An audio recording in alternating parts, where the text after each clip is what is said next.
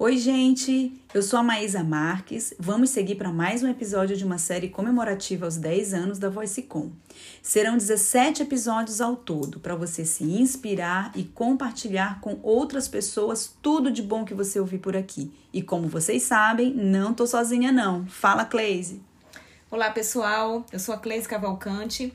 Tive a honra de entrar nesse projeto e como todo bom desafio, convidamos você a embarcar nas histórias de vida dos convidados que passarão por aqui. Então, vem com a gente!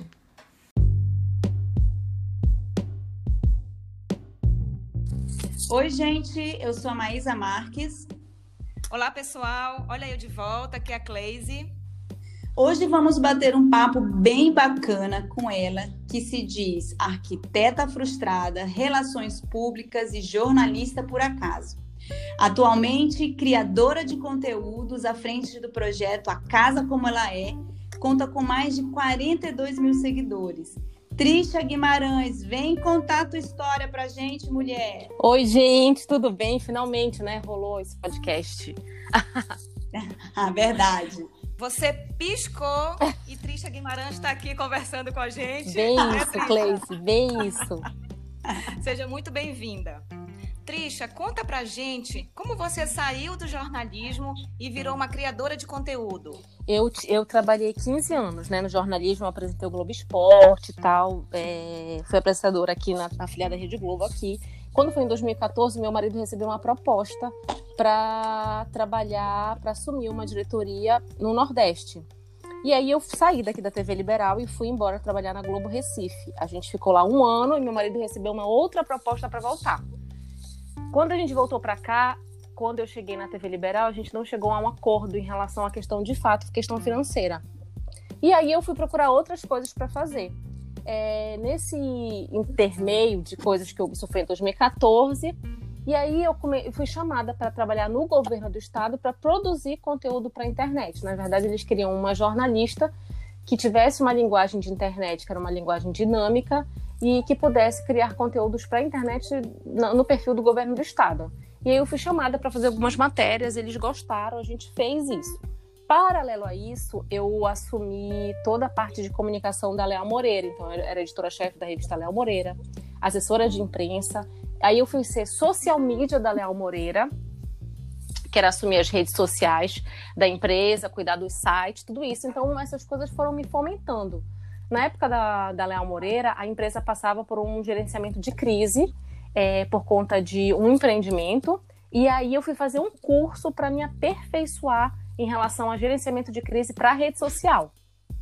E aí, de fato, eu sentei e fui estudar sobre isso. Quando eu voltei, e aí foi tudo junto, meio que mais ou menos uma, uma fração de meses. E aí, paralelo a isso também, estava rolando a Casa Cor aqui, e eu fui assessora da Casa Cor por conta da Léo Moreira, que ela era a empresa que era a, a, a grande parceira da Casa Cor aqui em Belém, a realizadora, na verdade. E aí, paralelo a isso, eu estava de volta montando meu apartamento aqui em Belém, porque eu passei um ano fora e de fato. E quando eu comecei a montar o meu apartamento, isso foi 2015 já, final de 2015, já 2016, eu me deparei com essa angústia de querer montar o meu apartamento e não encontrar serviços de maneira fácil, prática. Eu fui procurar um blog, é, não tinha referência de blog daqui de Belém, que pudesse me dizer de fato onde eu ia encontrar os produtos que eu queria dentro da minha realidade, que é uma realidade, a gente mora na Amazônia, essa questão da umidade é muito, é muito, ela define muito a nossa os nossos afazeres, né? A nossa cultura, ela está muito definida por essa questão do tempo, da questão da umidade. Então eu olhava alguns outros perfis, alguns outros blogs e não, de fato não enxergava. E aí mais ou menos uniu a fome com a vontade de comer. Eu falei, gente, vou montar um blog. Porque, assim, às vezes eu encontrava um produto incrível que eu sabia que as pessoas do meu nicho queriam e aí eu não sabia onde postar, eu não sabia como é que eu avisava para as pessoas que isso tava, que isso dessa loja tal estava num preço super bom. Então aí eu criei o blog. O blog foi criado por mim, sem ninguém saber. Eu escolhi o nome, eu abri a página no Instagram, eu fiz o blog sem, sem, sem ninguém saber. Não foi uma coisa de, ah, a Trisha, é, agora ela cria conteúdo para internet. Não, eu de fato eu virei uma página. Sabe? Eu, eu, eu continuei sendo jornalista, mas de uma outra forma. Então, isso foi muito surpreendente para muitas pessoas, inclusive para mim mesma. Porque no início eu tinha um pouco de vergonha, porque as minhas amigas muito íntimas, elas depois de algum tempo ficaram sabendo. Tipo assim, uns três meses da, da página já existente, já com alguns seguidores e tal. E aí eu ficava com vergonha que as pessoas falavam, ah, agora ela é blogueira, ela é blogueira. Eu achava isso muito jocoso. Então eu pensava, gente, meu Deus, eu ficava pensando, o que, que as pessoas vão dizer? Que um dia desse eu apresentava o Globo Esporte, agora eu sou blogueira. Então eu mesma ficava com essa com esse preconceito. E aí, uhum. de, e aí as coisas foram acontecendo. E aí teve um dia que eu virei de fato essa página. Virei completamente. Falei, vesti a camisa, sabe? Da criadora de conteúdo. Falei, não, hoje eu trabalho com isso. E aí as coisas foram de fato acontecendo. É, as pessoas me perguntam muito qual foi a minha estratégia né, dessa mudança, porque você sai da TV. Tem muita gente hoje que sai da TV e não consegue fazer a linguagem de internet, porque são linguagens uhum. diferentes, as pessoas ou erram a mão. A linguagem da internet é muito mais dinâmica. Sim. Do que da televisão. E foi muito orgânico, né, Trisha? E pois é, aí foi muito orgânico. As pessoas me perguntam muito em relação à, estratégia, como foi, como eu criei. E foi tudo tão orgânico, tão rápido, tão intuitiva, a casa como ela é. Eu sempre digo que ela é extremamente intuitiva. Eu fui contra tudo o que todos diziam, não entendeu? precisaste, tu não precisaste estudar o algoritmo para entender, para impulsionar. Não. Foi bem intuitivo. Não, não fazia, não fiz isso, não. Não fiz. Eu fui fazendo, eu sabia que tinha que ter constância, que era uma coisa importante. Eu sabia que, por exemplo, eu demorei para aparecer nos stories seis meses. Seis meses, eu não tinha vergonha. Imagina, eu aparecia na televisão, mas tinha vergonha de aparecer nos stories. Era muito louco isso. E aí, depois de seis meses. Tipo assim, eu não aparecia. Depois de uns três meses apareceu a minha voz, mas eu não dizia que eu era eu. E depois de uns seis meses, acho que teve uma promoção na Tokstok, eu fui lá e eu falei: Olha, gente, eu tô aqui. E aí foi muito louco, muita gente, ah, eu sabia que eu conhecia essa voz, não sabia de onde, não sei o quê. Mas foi realmente um processo para tudo acontecer. Em relação a ser intuitiva, eu não, eu, eu sempre prezei, para mim foi muito mais importante a minha intuição do que de fato o que dizem as métricas e os algoritmos, entendeu? Por que eu te digo isso? Porque o, o nome A Casa Como Ela É é um nome grande, as pessoas dizem que nome grande não é bacana. Na Casa Como Ela É eu faço muito textão, as pessoas dizem que textão não é para Instagram, Instagram é um perfil de foto, então eu sempre vou contra o que meio que o senso comum diz, porque eu acredito muito, muito, muito nessa minha intuição. Muito. Ela, ela é o que me guia dentro do que eu tô fazendo, sabe? Então, assim, não foi uma coisa planejada. Foi uma coisa intuitiva. E Trisha, sabe o que eu acho muito legal nos teus conteúdos, né? Eu vou falar em causa própria. Hoje eu uso muito aqui na minha casa papel craft por tua influência. Né? Então, sempre tem papel craft aqui na minha casa. Quando eu vou receber alguém, a gente faz. É, festa junina, tudo é no papel craft. Eu nem me preocupo mais com, em comprar toalha de Isso mesa. é ótimo, né? Isso é vida. Olha, é, o que que eu acho? Eu, as pessoas acham que aqui é tudo é muito elaborado, nada elaborado. Eu sou uma pessoa é muito centralizadora. Então eu tenho um péssimo problema. Eu que tomo conta de tudo no último ano que eu comecei a ter alguém para cuidar da questão financeira, emissão de nota, essas coisas. Mas assim, tudo sou eu. Então eu sou meu, meu marketing, eu sou, eu sou meu design, eu sou meu cinegrafista, eu sou meu roteirista, eu, eu faço tudo. Quando eu idealizo uma coisa, é tudo. Então, então as pessoas acham que, ai, nossa, ela é, é, é tipo, acorda às seis da manhã, vai dormir meia-noite. Não, eu sou uma pessoa extremamente preguiçosa. E quem é preguiçoso é prático. Então, o papel craft ele vem dessa necessidade de ser prática, achar uma solução rápida, simples, que fizesse diferença na hora de eu, de eu reunir a mesa e, e fosse prático, sabe? Então, muitas soluções que eu encontro aqui não são coisas, meu Deus, uma solução que eu pensei por anos para chegar a esse produto final. Que nada. É uma coisa muito no insight, sabe? Que eu falei, ah, que bom que isso deu certo. Meu Deus, vai salvar minha vida. E é legal, e é legal que é muito da tua vivência, né? Eu acho que por isso, sinto, seguindo a tua intuição, a gente percebe que é uma coisa verdadeira. É, talvez por isso, não sei, mas aí tu me corrige. Talvez por isso hoje você é mais e totalmente uma criadora de conteúdo do que uma digital influencer. Eu te... E só complementando, Maísa, são produtos acessíveis, né? Que não custam caro e que você tem que usar da sua criatividade, do, do teu sentimento. E isso vem, traz a vivência, né? O que eu entendo é que traz a vivência. A Tristia, ela não está discorrendo sobre um assunto que não é a realidade dela. A gente percebe que está inserido, que ela, ela contribui com o que de fato ela vive, né? Eu... Diz essa, essa diferença entre a criadora de conteúdo, que a gente estava conversando um pouquinho antes, e hoje essa febre das digitais influencers. É, é o seguinte, eu não me defino como digital influencer, porque influenciadora a gente é o tempo todo, o tempo todo. Se eu sentar para almoçar contigo, Maís, e tu pedires um salmão, esse salmão vai ficar no meu imaginário, no meu subconsciente, talvez amanhã eu quero almoçar ele. Se eu te encontrar, Clay, se tu tiveres com um tênis lindo, que eu vou adorar, pode ter certeza que amanhã eu tô indo, se eu puder, comprar esse tênis. Então, assim, a gente, todo Sim. mundo se influencia o tempo todo no mundo. Verdade. Então eu acho muito acho muito precoce a gente taxar eu me auto-intitular influenciadora. Não. Se tu quiseres dizer que eu sou, pela tua vivência, que eu te influencio, ok, fica à vontade. Mas não é algo que eu queira, um título que eu queira para mim. Entende? Uhum. Qual é o título que eu gosto? Criadora de conteúdo para internet. Por que é isso que eu sou? Se isso vai além de influenciar, porque assim, a casa como ela é, meu primeiro propósito, eu tenho um propósito quer trocar experiência com as pessoas, quer fornecer um produto, divulgar alguma coisa, fazer algum serviço de utilidade pública. A influência, ela é consequência desse propósito. Então, eu sei que as pessoas, às vezes, elas se, se misturam nisso, enfim.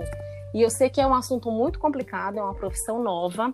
Eu acho que a gente ainda está patinando muito nisso, mas eu acho que também é uma questão de. Eu acho que a pandemia também separou um pouco do joio do trigo, sabe? Quem cria de fato conteúdo para a internet e quem está ali só pelo close. Eu acho que a gente uhum. tem essa, essa. E eu acho que o próprio consumidor, quem está lá do outro lado, quem está consumindo esse conteúdo, também consegue enxergar quem de fato propõe um conteúdo que, que torna com que ele seja uma experiência para ti, que ele vai te oferecer um serviço que vai solucionar algum embrólio, algum problema da tua vida, do que aquela pessoa que vai apenas te vender, te vender, te vender, te vender, te vender, te vender, te vender produto.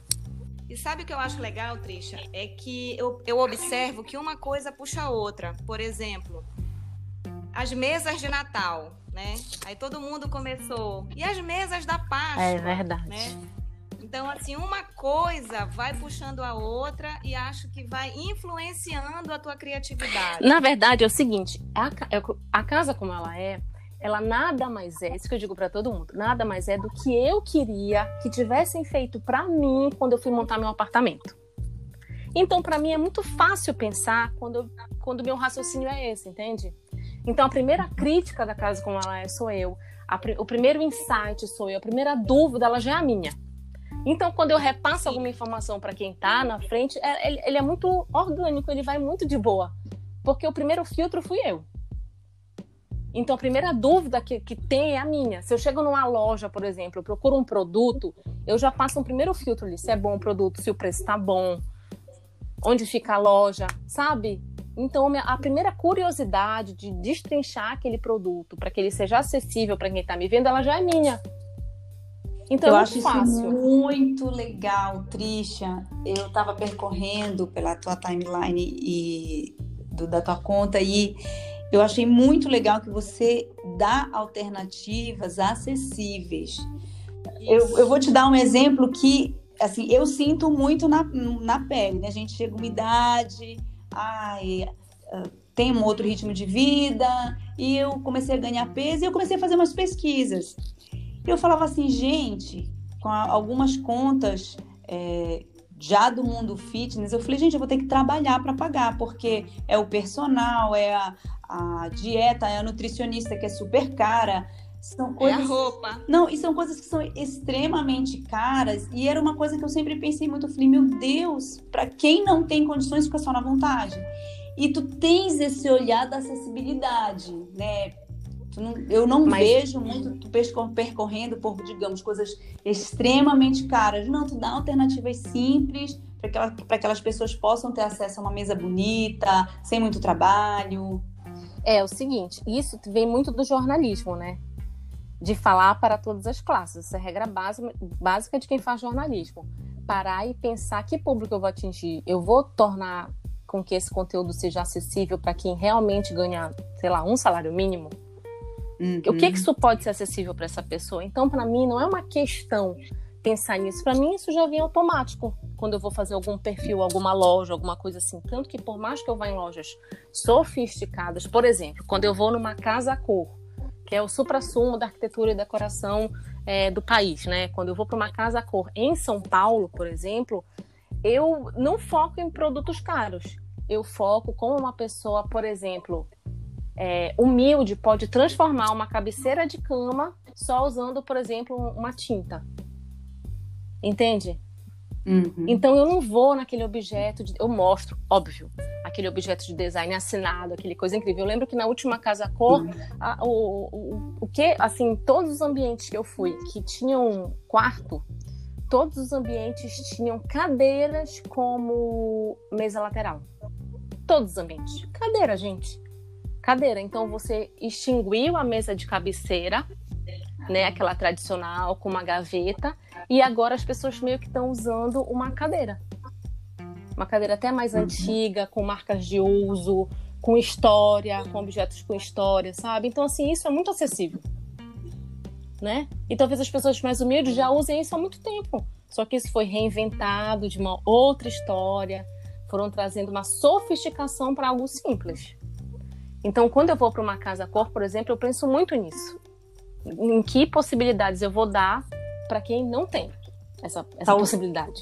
Talvez eu te escutando agora seja exatamente essa a diferença entre a criadora de conteúdo e a digital influencer, logicamente sem desmerecer, pelo amor de Deus, mas é só o olhar diferente, isso que você falou do olhar do jornalista, de ter aquela informação, ser acessível não para todo mundo, de repente esse, essa seja a leveza do teu trabalho, esse olhar diferente que você conseguiu esse número de seguidores de forma bem orgânica. Eu, eu tenho essa sensação.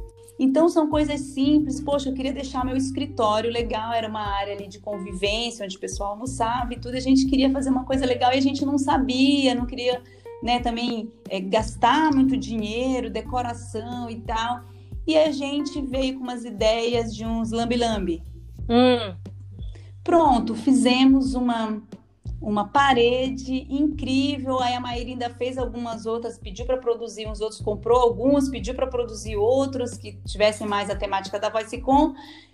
E ficou uma ideia simples, legal, e virou é. um mural onde os meninos vão lá e tiram foto e Instagramável, postam. né? Todo Exatamente. Mundo é. E tem o, o collab da casa como ela é também nessa parede. Ah, legal. É. Pois é, o, o, que, que eu acho, por exemplo, a casa como ela é, é, desde o início dela, eu queria desenvolver produtos que fossem a cara, a casa, a cara da casa como ela é.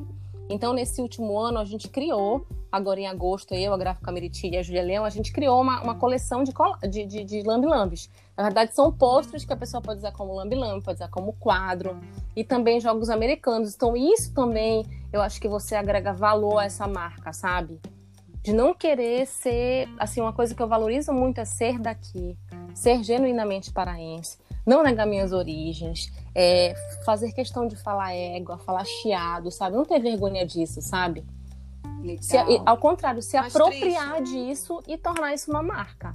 Isso para mim é importante também. E o que eu também acho muito legal do teu perfil é a tua generosidade com os comerciantes locais. Então, assim, tu fazes questão de abrir os teus recebidos, falar, colocar o Instagram, e mostrar dentro da tua casa que tu estás usando, tudo que tu recebes. Eu acho isso uma forma de acolhimento muito legal com o comércio local. Eu acho que o criador de conteúdo, dependendo do nicho dele, né, eu acho que ele tem a obrigação de fomentar o, merc o mercado de pequenos empreendedores. Eu acho que a gente faz muito a roda girar, sabe? Então eu acho que é ter essa consciência e fazer com que isso é, seja mesmo um mercado, que a gente consiga fomentar. Eu tenho duas ações legais que eu fiz com o Sérgio do Camarão e a Rainha da Pupunha, que ela vende pupunha já descascada lá na Feira da 25, que assim, são exemplos muito legais de pessoas que não tinham nem Instagram, sabe? E hoje já tem alguém para atender delivery, tamanha demanda. Então, assim, você, na verdade, é só dar oportunidade, sabe? É porque pra gente que já tem mais conhecimento, é tão, é tão simples. O, eu não sei, eu acho que vocês também, você, a gente tem muito esse olhar de olhar para alguma coisa, olhar para alguém e perguntar: nossa, que incrível esse produto dessa pessoa.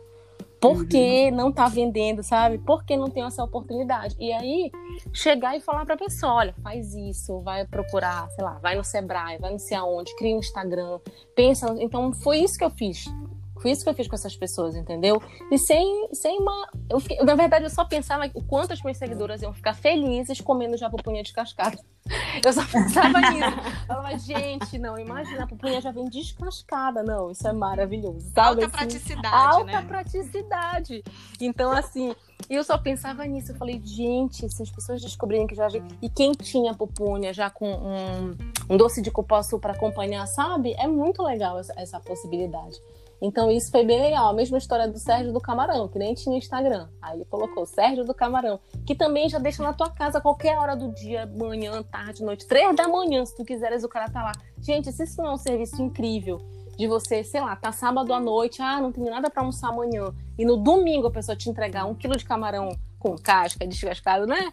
Isso é um serviço maravilhoso e às vezes as pessoas não sabem onde tem. Vou ter que ir no supermercado. Comprar aquele que tá congelado já há três meses lá, entendeu?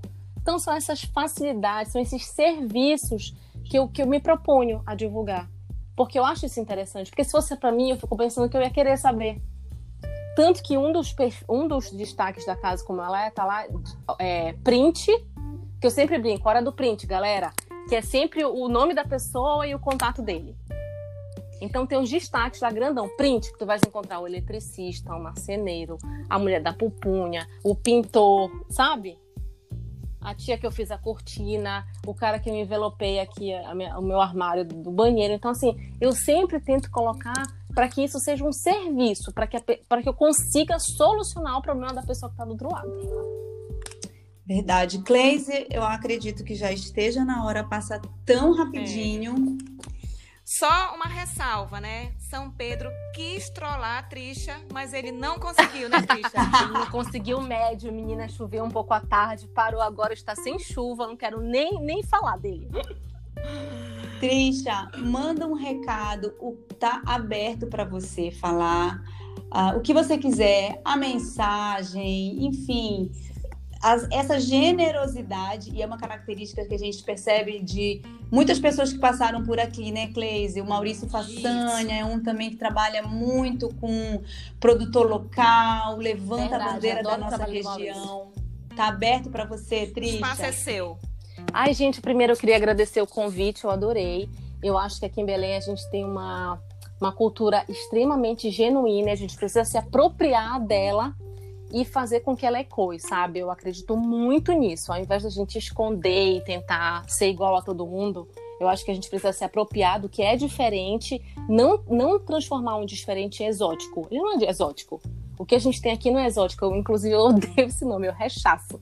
Não é exótico. O que a gente tem aqui é diferente, a gente está falando de uma cultura diferente. Então eu queria que todo mundo se é apropriasse é cultural, disso, né? né? Cultural. Então que a gente se apropriasse disso e fomentasse esse mercado, porque eu acho que a gente tem um estado incrível, riquíssimo, único e que às vezes por várias questões aí a gente acaba meio que esquecendo o quanto ele é incrível, sabe?